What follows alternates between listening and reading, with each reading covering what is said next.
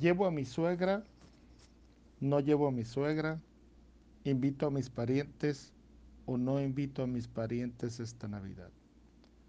Yo soy Toño Miranda y esto es Believing.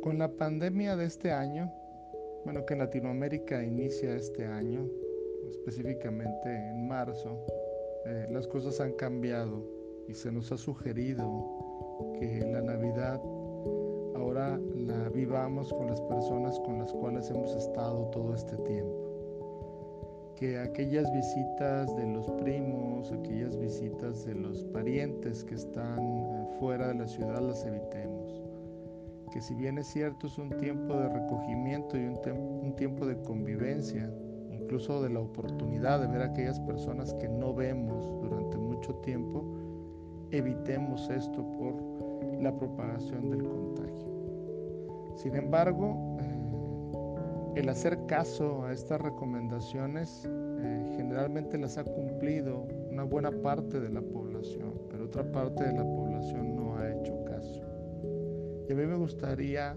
o no hemos hecho caso, a mí me gustaría ahondar un poco esta idea de las reuniones familiares o las visitas familiares.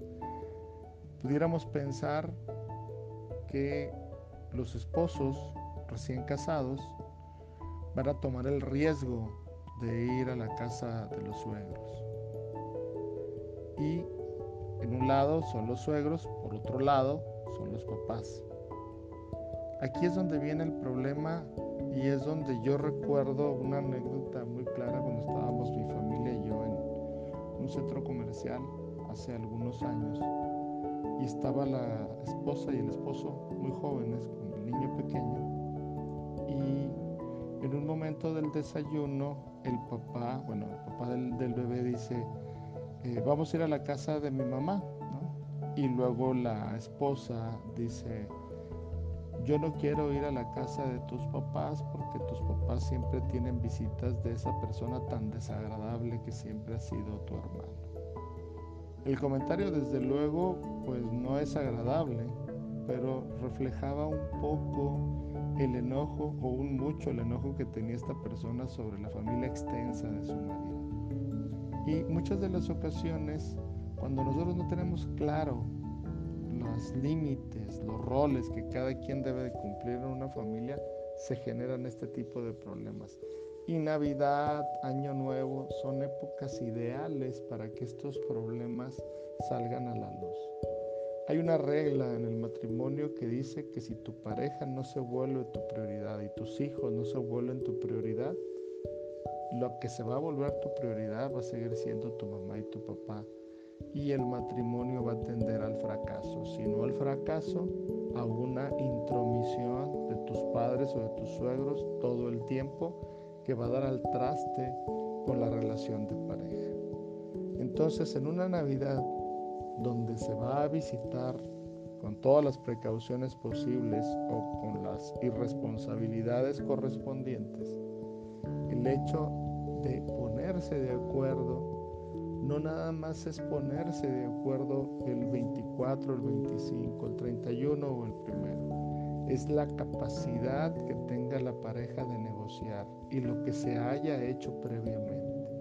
Si nosotros no le hemos puesto límites a nuestros padres, si nosotros no le hemos puesto límites a nuestra pareja, lo que vamos a generar es un problema que poco a poco va a ir golpeando la relación y con el paso del tiempo puede devenir en la fractura de esta relación. Máxime si ya hay hijos pequeños, hijos grandes que tienden lógicamente a tomar partido y a tomar sus propias decisiones aparentemente, pero basadas en el cariño o la preferencia que tengan sobre un padre o sobre otro.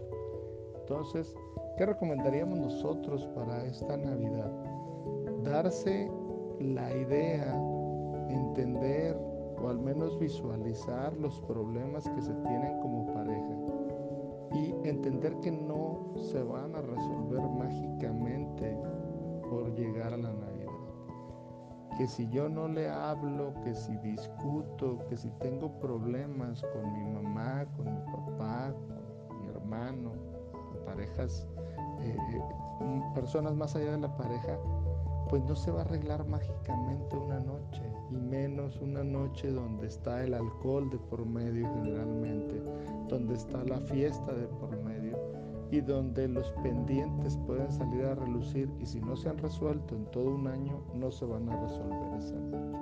Entonces mi recomendación es no tratar de resolver los problemas ese día, ir nada más en la reunión, primero con todas las medidas de seguridad necesarias en cuanto a salud, Segundo, no tocar temas trascendentales.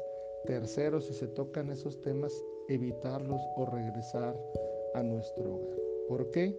Porque si no se han resuelto sus problemas en un año, no se van a resolver en una sola noche y menos con alcohol. Yo soy Toño Miranda y esto es Believe.